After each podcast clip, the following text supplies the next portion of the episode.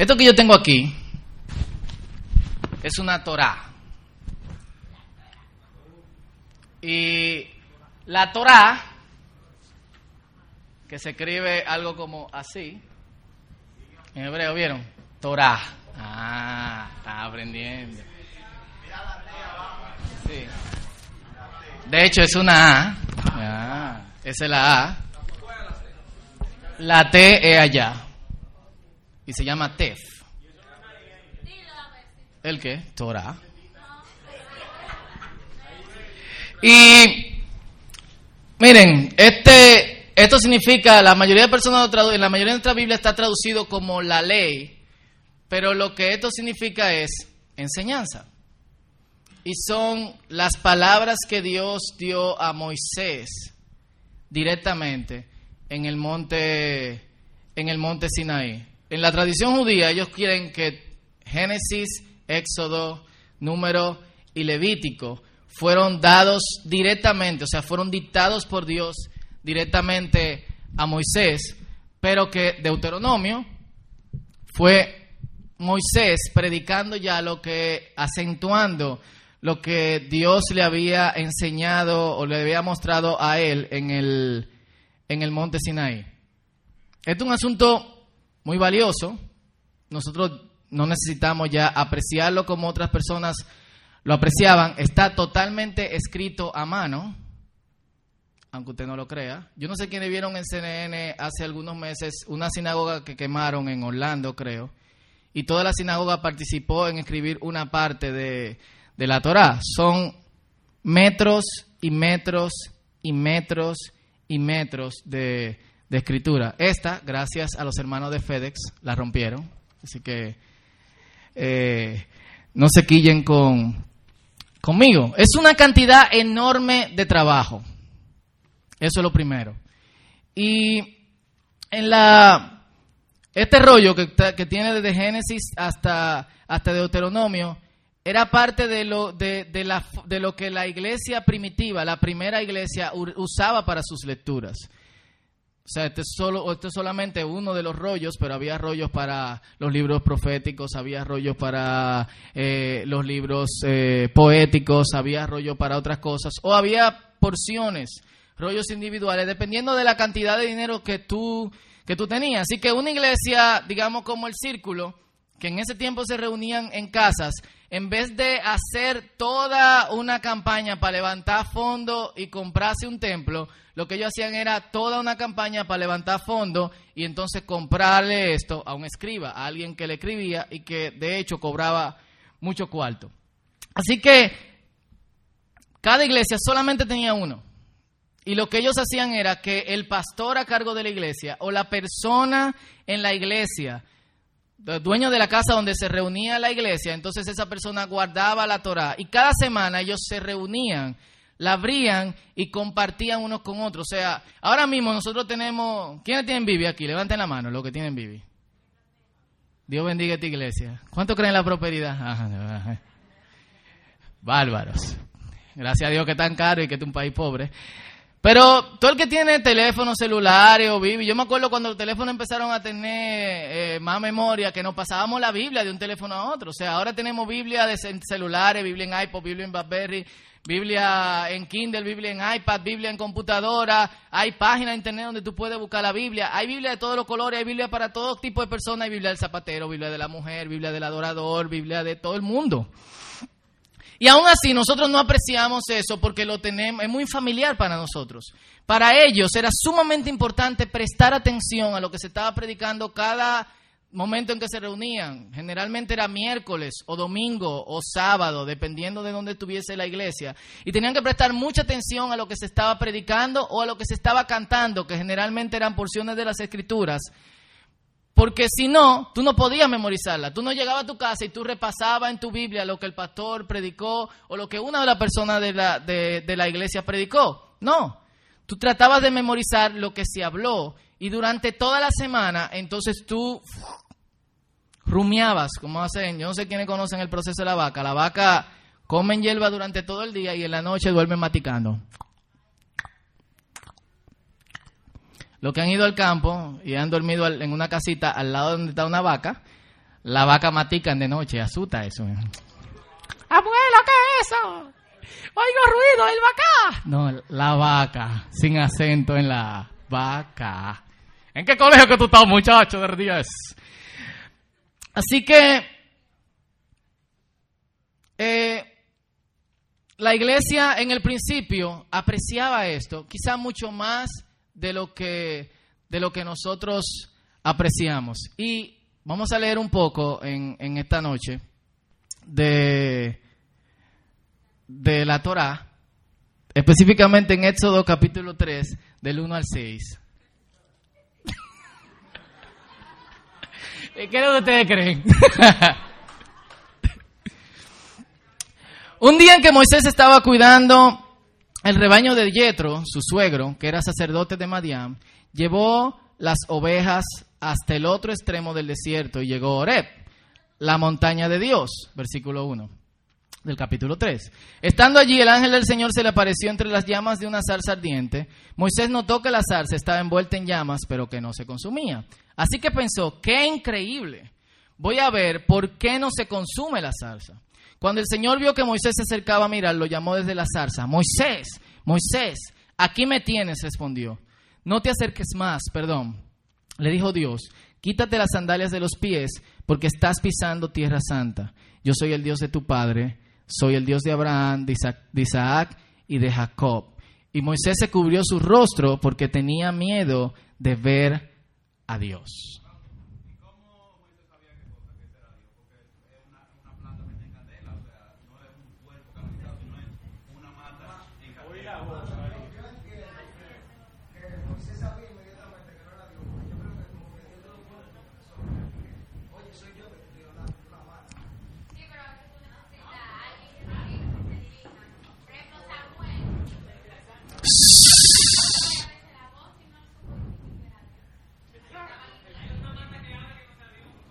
Mm. y Dios simplemente te diga algo a través de esa persona y esa persona te lo diga a ti. O sea, Dios te está hablando. Sí, pero es el coro de oración y si en la calle, me. Entonces digo, Dios me dijo que te dijera vaina. ¿Cómo tú sabes que Dios puede ser el diablo, me? Bueno, Danilo, como el Señor pone su el corazón. Si él quiere comunicarse conmigo, te va a decir.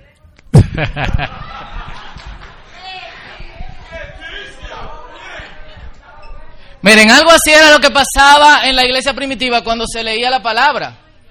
Alguien leía un capítulo de la Biblia y ¿qué pasaba? Hermanos empezaron a comentar. Ustedes se sintieron incómodos, ¿verdad? ¿Se sintieron raros? En algún punto se dieron, se sintieron incómodos porque alguien estaba hablando y interrumpiendo el mensaje.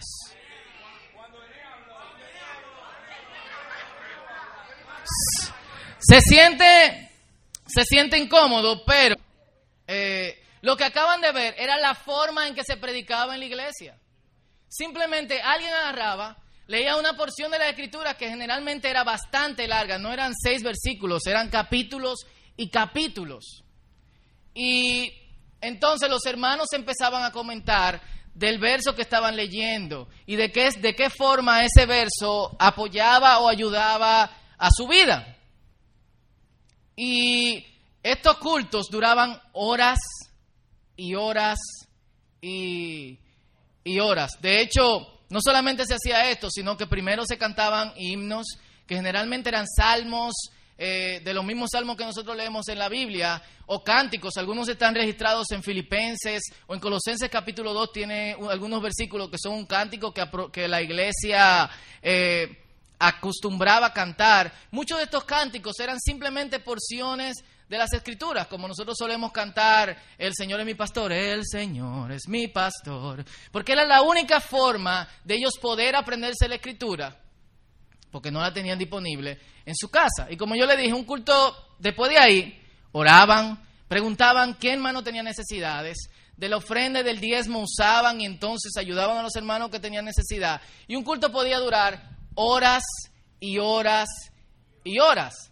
De hecho, hay una parte en la escritura, en Hechos capítulo 20, versículo 9, donde Pablo se corrió tanto predicando que un tipo que estaba sentado en el balcón, que se llamaba Eutico, se cayó y se mató.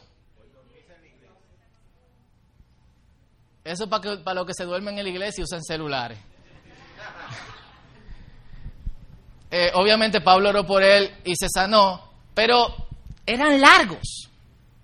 Y la gente disfrutaba eso, porque la gente no se reunía para, para cargarse, sino que la gente se reunía para compartir lo que había Dios estado haciendo en la semana con ellos. El servicio no estaba centrado en mí, como ustedes están viendo ahora y como nosotros acostumbramos. El servicio siempre está, está centrado en el pastor y el pastor habla. Usted no puede responder, hay gente que se quillan y no le gusta que hablen en medio de, la prédica ni que levante la mano. Cállese que el pastor está hablando. Y de hecho, también eso, eso, exponía a la persona que estaba hablando porque alguien podía estar en contradicción contigo. Y si alguien estaba en contradicción contigo, frente a frente, en medio de toda la congregación, ¿qué tú hacías? Nosotros como dominicanos nos fajamos a... No, nos fajamos a, a trompar. Pero lo más importante de todo era que la gente se sentía aparte. La gente sentía que tenía una voz. No se sentía que venía y que había que darle algo. Se sentían como, como, como con una responsabilidad. Por ese mismo hecho, por el hecho de que, de que no era, el pastor era simplemente un moderador, era alguien que en medio del servicio moderaba la conversación entre los creyentes, moderaba y manejaba un poquito, bueno, vamos a cantar algunos signos, ¿qué le parece ahora? Pero Olivé podía decir, bueno, a mí me parece que deberíamos de cantar tal cosa, o el otro podría decir lo que sea. Y eso le daba a todos un sentido de, de propiedad. De hecho, solamente los servicios estaban centralizados en una persona cuando venía alguien de otro lugar y visitaba a una gente como Pablo, que en esta vez se corrió tres, cuatro horas, sabrá Dios cuánto, yo también me hubiera dormido y me hubiera caído y me hubiera matado y le hubiese pedido a Dios que no me resucite. Eh, yo, tengo un, tengo un amigo que tiene un hermano que tenía una enfermedad terminal y se murió, ellos bañándolo, y mi amigo y su hermano oraron por él, y el tipo dijo que los ángeles lo estaban llevando al cielo. Y cuando estaban llegando dijeron, tenemos que devolvernos porque están orando por ti. El tigre, ¡no! Y cuando bajó ahí, ¡paf! Dijo, Señor, ¿y para qué te oraron por mí? Yo me quiero morir, ustedes no entienden. Eh, con todas las persecuciones que la iglesia tenía, eso era lo mínimo que, que podía pasar. De hecho, la iglesia primitiva, en la iglesia no se consideraba, no consideraba el cristianismo como una religión. Esto yo lo compartí en el discipulado con algunos de los muchachos.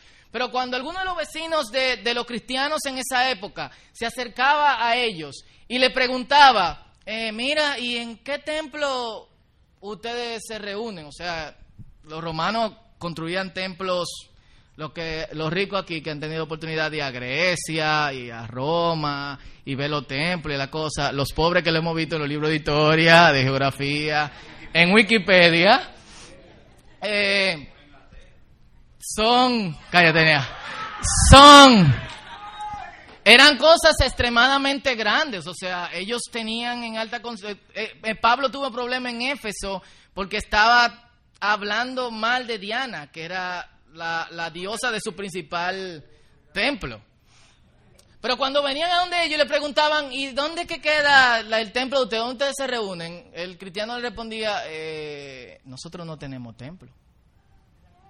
¿Qué? ¿Y cómo así? O sea, ¿y dónde el sacerdote de ustedes eh, hace su trabajo. No, nosotros no tenemos sacerdote. ¿Y los sacrificios? O sea, ¿quién hace los sacrificios? Nosotros no tenemos sacrificio. La iglesia entendía que Cristo había venido a la tierra y era su sacerdote.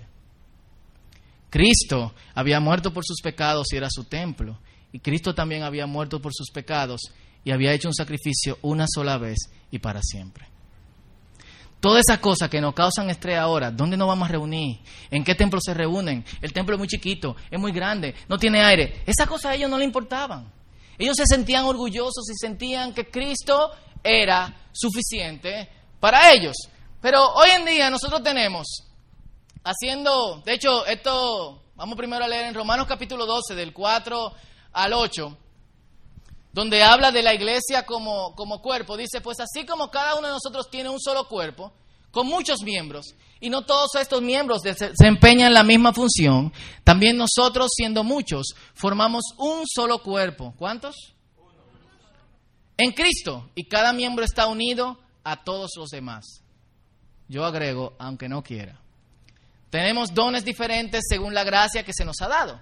Si el don de alguien es el de profecía, que lo use en proporción con su fe. Si el de prestar un servicio, que lo preste. Si es el de enseñar, que enseñe. Si es el de animar a otros, que los anime. Hilari, hilari, hilari. Si es el de socorrer a los necesitados, que dé con generosidad. Si es el de dirigir, que dirija con esmero. Si es el de mostrar compasión, que lo haga con alegría. O sea, la iglesia es un solo cuerpo con diferente gente que tiene diferentes capacidades. Entonces deje que cada persona que tiene diferentes capacidades lo use. Punto.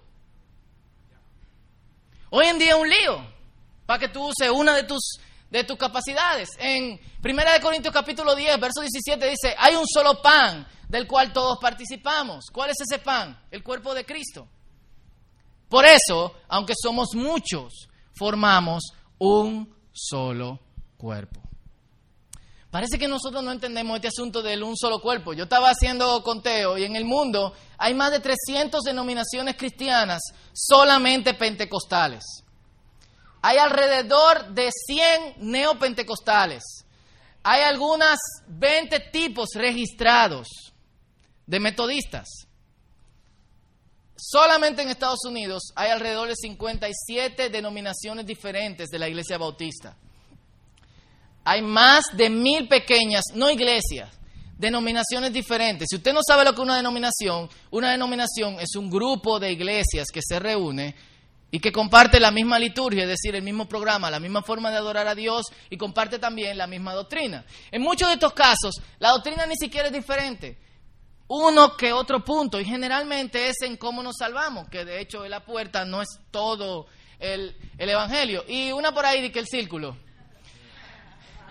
Eh, hay miles y miles, yo no estoy contando aquí menonitas, los hermanos libres, eh, los wesleyanos, los eh, moravianos, los anglicanos, los presbiterianos, los católicos que también se consideran cristianos, o sea, un montón.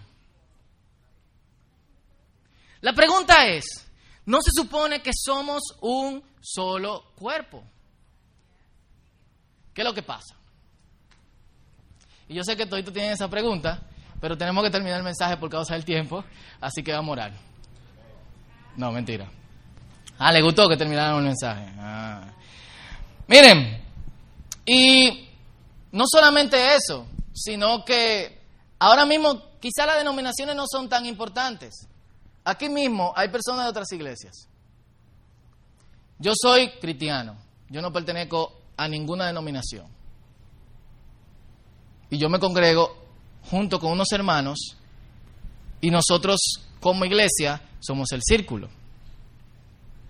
Pero aquí hay bautistas, aquí hay menonitas, aquí hay pentecostales. O sea, las barreras denominacionales hoy en día quizá no son tanto, pero seguimos eh, un poquito divididos. No solamente eso, hay iglesias, el Evangelio ha llegado a punto donde hay iglesias gigantísimas. Hay iglesias que tienen 30 mil, 40 mil. En Corea hay una que tiene como 250 mil miembros. Se dice que en China hay una sola iglesia de muchas células que tiene alrededor de 5.7 millones de personas. En China. Y es una iglesia eh, clandestina.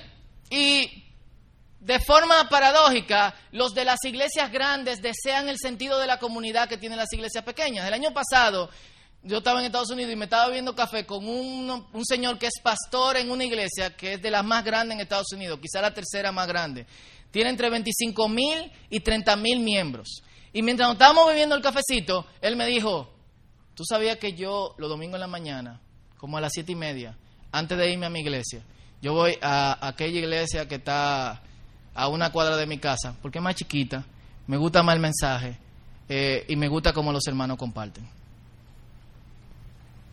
Yo que siempre había como que visto esa iglesia como que, wow, qué cosa está haciendo en el mundo. Ver a uno de los pastores diciendo esto, yo me quedé como que... ¿Mm? Pero lo que tenemos iglesia chiquita, queremos ir a la iglesia grande. y ve qué es lo que están haciendo, qué es lo que le está funcionando. Y le digo el secreto, lo que funcionan son los cuartos. El que tiene cuarto puede poner luz y comprar un templo grande y que si yo quién. eh. Nítido. Ahora, lo que sí yo he visto estudiando todas, eh, todos estos años y viendo todo este tipo diferente de iglesias y teniendo una mentalidad un poquito abierta a las denominaciones, que lo único que nos diferencia es la liturgia. ¿Qué es la liturgia? La liturgia no es la palabra, no es la Biblia. La liturgia no es otra, no es otra cosa sino el programa. Es como se hacen las cosas. Uno prefiere piano y no otros instrumentos, solamente piano y un, y un coro. Nosotros hacemos muchísima bulla aquí. Hay gente que lo que le gusta son tres guitarras, un trío y cantan, hermano, tin, tin, tin, tin, traigo un mensaje para Hay iglesias que rapean, hay iglesias que no tienen ningún tipo de música y no cantan. Hay iglesias que simplemente no, no tienen un mensaje, sino que se enfocan solamente en la comunión, en los sacramentos. Hay otras iglesias que no tienen eh, sacramentos, sino que se enfocan solamente en, en el mensaje de, de la palabra. De alguna u otra forma, nosotros estamos mal entendiendo qué es lo que es una iglesia. Por eso esto se llama el tema de hoy, de la semana que viene, iglesia al revés. ¿Por qué iglesia al revés? Porque, como yo le decía antes, el llegar los domingos o el sábado o el día que fuera que la iglesia se reuniera en los tiempos antiguos, no era para recargarse y ver si aguantaba en la semana. Era para poder compartir lo que Dios estaba haciendo en su vida durante todos esos días. Así que cuando, cuando los hermanos se reunían había que mandarlo a callar porque todo el mundo quería hablar de lo que Dios estaba haciendo en su vida. Yo lo puse así. Antes la gente se reunía a celebrar lo que Dios había hecho con ellos en la semana. Ahora la gente se recarga a ver, a ver si ve a Dios en la semana. ¿O no? No hay gente que te dice, yo necesito ir a la iglesia. Y tú no le puedes preguntar, hermano, ¿a qué? ¿A compartir lo que Dios ha hecho en tu vida? No, a ver que dónde está Dios porque no lo veo. ¿O no? Entonces nosotros tenemos el concepto de la iglesia al revés. Yo, yo esta semana estaba de viaje y mientras un muchacho me llevaba al aeropuerto, mientras estamos conversando, el conflicto que él, me expresa un conflicto que él tiene con Dios, que no es realmente con Dios. Es un conflicto que él tiene con la iglesia. Y me dice, mira, yo no estoy preparado para meterme, que si, ok, hacer esto y hacer lo otro. Y yo le digo, pero ese no es el punto. Ajá, ¿cómo así? Yo le digo, el punto no es que tú te reúnas un día a la semana, o sea, eso no, Dios no te está transformando para que tú hagas eso. Lamentablemente nosotros somos culpables de eso y yo tengo que admitirlo como pastor. Una de las cosas que nosotros somos culpables es que nosotros les demostramos a la gente que lo más importante, usted puede ser un desgraciado durante toda la semana, a mí no me importa, pero lo más importante es que usted esté aquí el domingo. Y yo no sé lo que usted está haciendo en la semana, y yo no te llamo ni te pregunto qué es lo que tú estás haciendo, pero si tú no estás aquí el domingo, tú puedes estar seguro que tú tienes una llamada mía porque esto es lo más importante. Eso no es lo que está en mi corazón, pero es lo que yo proyecto. Y es lo que muchos otros pastores proyectamos. Entonces, ¿qué es lo más importante cuando tú te quieres acercar a Dios? Ir a la iglesia. Pero ir a la iglesia no es ni el 3% de tener una relación con Dios. De hecho, a la iglesia no se va. Aquí enseñamos que tú eres la iglesia. Si eso es lo más importante, entonces yo puedo ser otra persona, una persona totalmente diferente durante la semana y pretender ser alguien en la iglesia un domingo, un sábado o el día cualquiera en que se reúnan. Yo puedo ser cualquier gente. De hecho, es lo que la mayoría de nosotros hacemos, lamentablemente. Yo he visto cristianos reaccionar de forma que solamente debe, que cristianos no deberían reaccionar. No tenemos pauta, no sabemos cómo hacerlo. Pero siempre y cuando vayamos a la iglesia, y así es que se vive la iglesia al revés, a recargarnos, a ver si nos llega aunque sea hasta el martes, estamos bien. Y yo le expliqué a este muchacho y le dije, mira viejo, Dios lo que quiere es una relación contigo y Dios quiere restaurar esa relación. Al final de los tiempos no va a haber iglesia. No como nosotros la conocemos ahora, como una institución. Al final de los tiempos va a haber mucha gente adorando a Dios de toda lengua, de todas naciones. Y viviendo una vida sin dolor, sin lágrimas, sin eso. O sea, el propósito de Dios no es eso, sino lo del final. Tú te puedes reunir como tú quieras, busca tres gente que son creyentes, reúnelo en tu casa, lee la Biblia con ellos, canten entre coritos o no canten. Aquí hay gente que viene y no le gusta la música y yo le digo, no venga la música, venga el mensaje. ¿Te gusta el mensaje? Sí. Ah, ok. Y vienen aquí el mensaje y usted lo ve que se van después de que empiece otra vez la música. Se van a, van a arder en el infierno. Hay gente que no le gusta el mensaje. Y si se van, lo mato.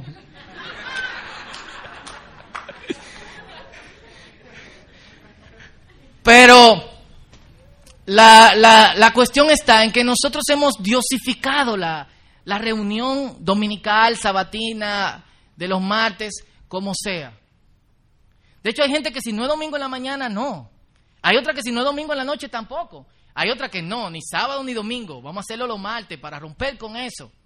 Pero seguimos haciendo reuniones, seguimos institucionalizando la relación con Dios. Y cada vez más gente, creyendo que son discípulos, están yendo por otro lado, un lado que ellos no saben. Cuando yo le expliqué esto, de una forma menos compleja, y yo le dije, viejo, lo único que tú tienes que hacer es acercarte a Dios. Y lo que nosotros llamamos una reunión de iglesia es el momento para celebrar. ¿Qué tú haces? O sea, yo le, yo le expliqué de una forma que quizá a ustedes no le, no le agrada. La mayoría de gente trabaja de lunes a viernes. Y los viernes están altos de la semana. ¿Y qué hacen? Se van y se beben una pequeña con los amigos en el colmado. Y comparten su vida. Y les soy totalmente sincero, esas relaciones son mucho más auténticas que las que nosotros practicamos aquí en la iglesia. La gente se es más sincera y se es menos hipócrita.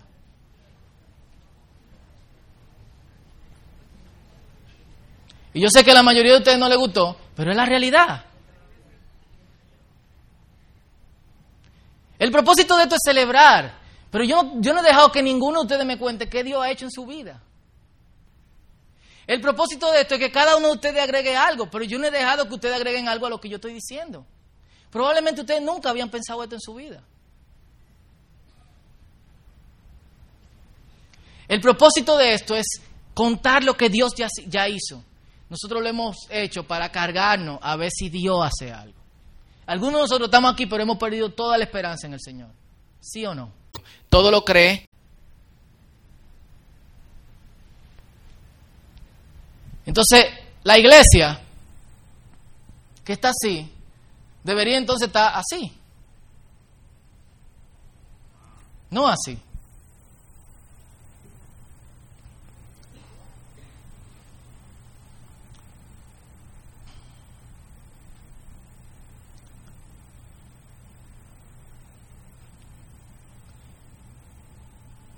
Debería ser ¿Qué Dios está haciendo? ¿Qué Dios va a hacer esta semana contigo?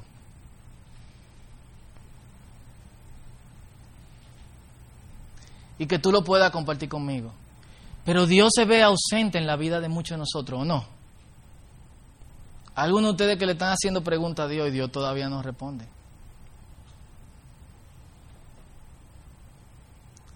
Le digo una cosa, tiene mucho que ver con la iglesia así.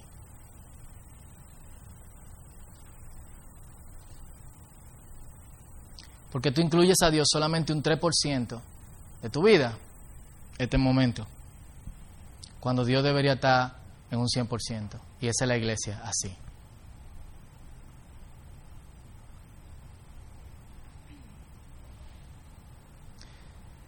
¿Cómo nosotros nos reunamos? A Dios le importa poco. Siempre y cuando nosotros celebremos lo que Dios está haciendo en nuestra vida. Y yo sé que eso hiera el sentimiento de mucha gente.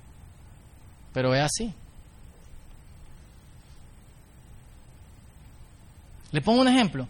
Jesucristo le predicaba a alguna gente y le sacaba muchísimos demonios. Y el tipo le decía, loco, yo me quiero unir a tu iglesia, eso queda perísimo, me encanta tus discípulos, también tú le sacaste par de demonios. Y Pedro, sé, no, loco, tranquilo, viejo, ¿eh? Y Jesucristo, ¿qué le decía? Ah, sí, sí, sí, nos estamos reuniendo los domingos allí en la sinagoga Capernaum, eh, ubicada en la calle Nazaret, esquina Tiberias. No, él decía, vete y ¿qué hagas? dile a la gente lo que Dios ha hecho en tu vida. ¿Cómo así? Jesucristo no, tenía, no quería tener un montón de gente detrás de él. No. Jesucristo quería tener, o sea, mandar un montón de gente a decir lo que Dios estaba haciendo en ellos. Dios no está haciendo cosas en la vida de nosotros porque eso no es lo que nosotros estamos esperando. Nosotros esperamos que Dios nos diga algo aquí cuando Dios quiere hablarnos durante toda la semana. Y si tú le has dicho que no a Dios durante toda la semana, ¿cómo tú esperas que Dios te hable aquí a través de un tigre que tiene pulserita y que a veces predica en chancleta? O sea, es más pero una salsa al diente, ¿no? Efecto especial y cosas. Tum, tum, Moisés. tum. O sea, quítate las sandalias. Tum, tss, tum, tss, tum.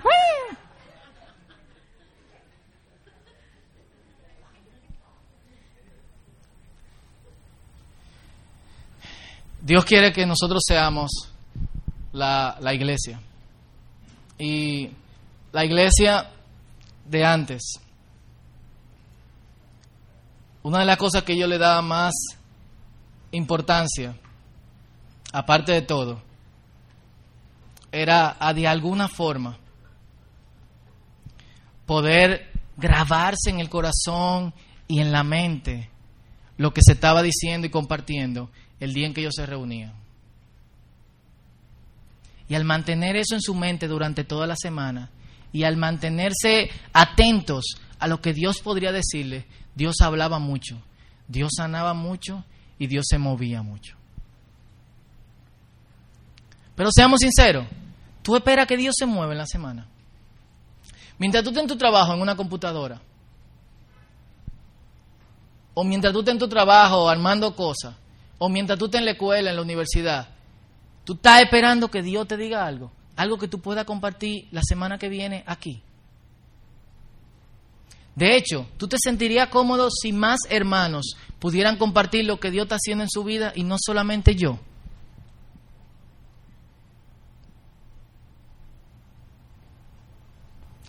¿Qué pasaría si cada semana nosotros pudiésemos dedicar un tiempo a que alguien diga lo que Dios ya hizo y no lo que Dios va a hacer? ¿Y qué pasaría si nosotros tuviésemos la expectativa de que de alguna u otra forma todo nuestro tiempo esté dedicado a Dios y seamos la iglesia a tiempo completo y no solamente 3%?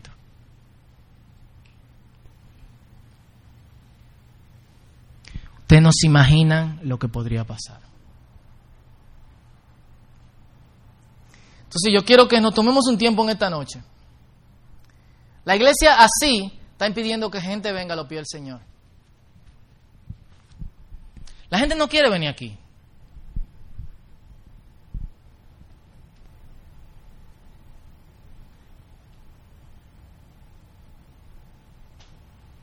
Ni allá.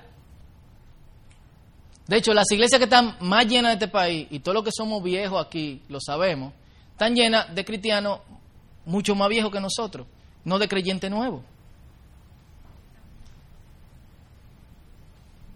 Porque la gente no quiere venir a la iglesia. De hecho, el mandato de Cristo no fue, díganle que vengan. El mandato de Cristo fue, vayan ustedes. De hecho, otra cosa que nosotros tenemos es que la mayoría de nosotros esperamos ansioso la venida del Señor. Algunos hasta relajamos y decimos, como, como yo también he dicho, Señor, no venga hasta que yo me case. Y después de la luna de miel tú y tú dices, Cristo, te esperamos. Pero Cristo dijo, es mejor que yo me vaya, ¿o no? ¿No lo dijo Cristo? ¿Qué dijo Cristo? Es mejor que yo me vaya. ¿Cómo así? Si Cristo dijo que es mejor que yo me vaya, ¿por qué yo estoy diciendo, Cristo, mejor ven? Cristo dijo, es mejor que yo me vaya, porque si yo me voy, el consolador, el Espíritu Santo, va a venir y va a estar con ustedes. Y ustedes van a hacer cosas más grandes de las que yo he hecho. ¿Y por qué el consolador no obra y no trabaja en nuestra vida? ¿Por qué? Simplemente porque nosotros no estamos esperando al consolador, nosotros estamos esperando a Cristo. Que de hecho es la misma persona, pero trabajan de forma diferente. No estoy predicando una herejía, estoy predicando lo que dice la Biblia. Y la Biblia dice, Cristo, yo me voy. ¡Ey, no te vayas! Es mejor que yo me vaya. ¿Por qué? Porque viene el consolador. Nosotros no le esperamos, nosotros estamos esperando a Cristo. Queremos que venga lo más rápido posible. Pero hasta que el consolador no trabaje y obre en nuestra vida, olvídate de eso. Dios puede hacer cosas aperísimas cuando la iglesia esté así. Y yo creo que nosotros podemos empezar eso. Y yo creo que nosotros podemos empezar a sacarnos paradigmas y a sacarnos cosas de la cabeza. Y dejar que Dios sobre. Porque si Dios no está obrando, es por nuestra forma de pensar. Yo quiero que inclinemos nuestra cabeza mientras el grupo de oración pasa y se prepara. Y oremos. Y nos preparemos para que Dios nos hable. Las cosas tienen que cambiar. Las cosas tienen que ser diferentes. No podemos seguir iguales.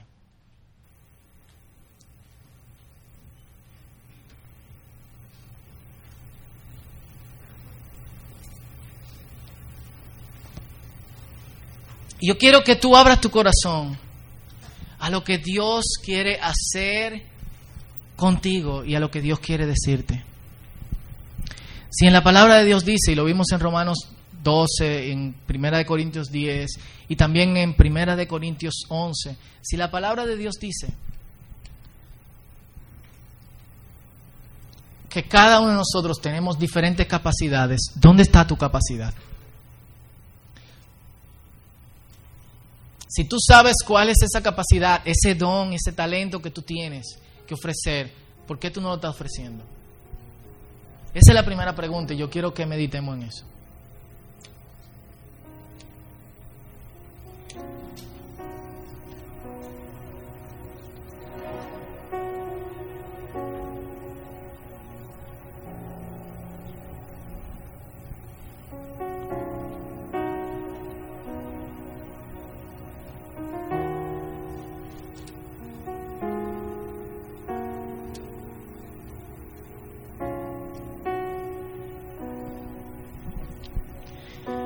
Otra pregunta es,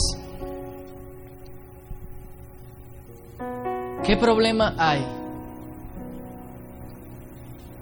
¿Qué expectativa tú tienes que Dios no está trabajando contigo en la semana?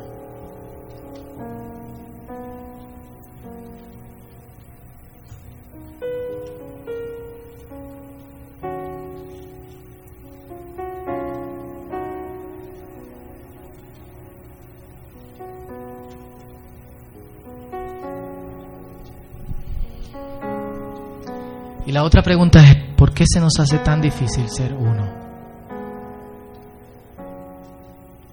¿Por qué discutimos sobre cosas triviales, cosas que no tienen ningún tipo de importancia?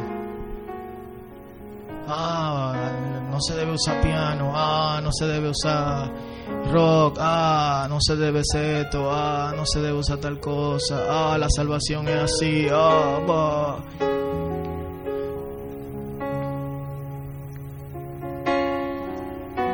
Qué no dejamos que el poder del Espíritu transforme una de nuestras vidas?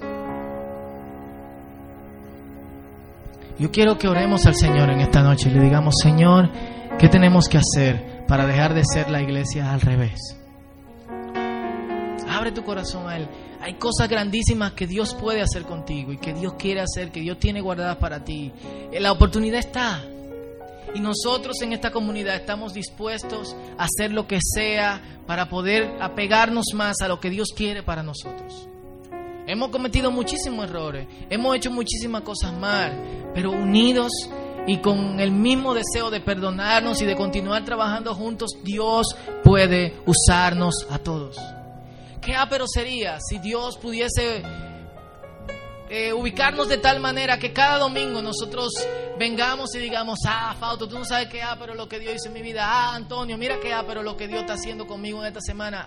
Oh, Olive, mira lo que Dios hizo conmigo. Ah, mira Raquel, lo que, lo que Dios me dijo mientras yo estaba trabajando. Qué ápero sería eso. Qué bien sería si anhelásemos el poder de Dios su Espíritu Santo, su consolador sobre nuestras vidas. Ese poder que algunos dicen que ya no obra y que ya no existe, pero que sigue trabajando. Aunque no lo creamos, eso apresuraría la venida de Dios. Así que yo te voy a pedir, por favor, con todo respeto, y te pido que respetes eso, que te pongas de pie.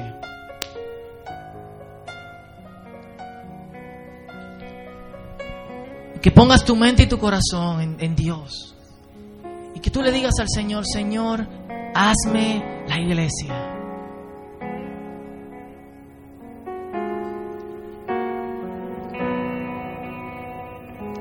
Hazme la iglesia, Señor. Y mientras tú le pides eso al Señor, yo quiero que oremos antes de adorar y yo quiero decir, Señor, aquí estamos. Como Moisés, ante algo que no entendía, dijo, heme aquí, Señor. Padre, quita de nuestra mente cualquier cosa que esté bloqueando el poder tuyo en nuestras vidas, Señor. Primeramente, como congregación, como comunidad, queremos ser una comunidad abierta donde cada uno puede expresar sus dones, Señor.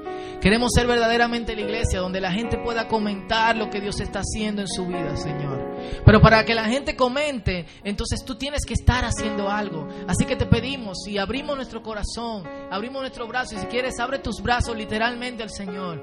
Señor, estamos abiertos al poder de tu Espíritu en nuestras vidas, Señor. A lo que tú puedas hacer y a lo que tú puedes obrar, Señor. Díselo, pídeselo al Señor. Padre, estamos abiertos a tu consolador, a su trabajo, a su poder sobre nosotros, Señor. Queremos ser parte tuya, contigo, Señor, en ese proceso.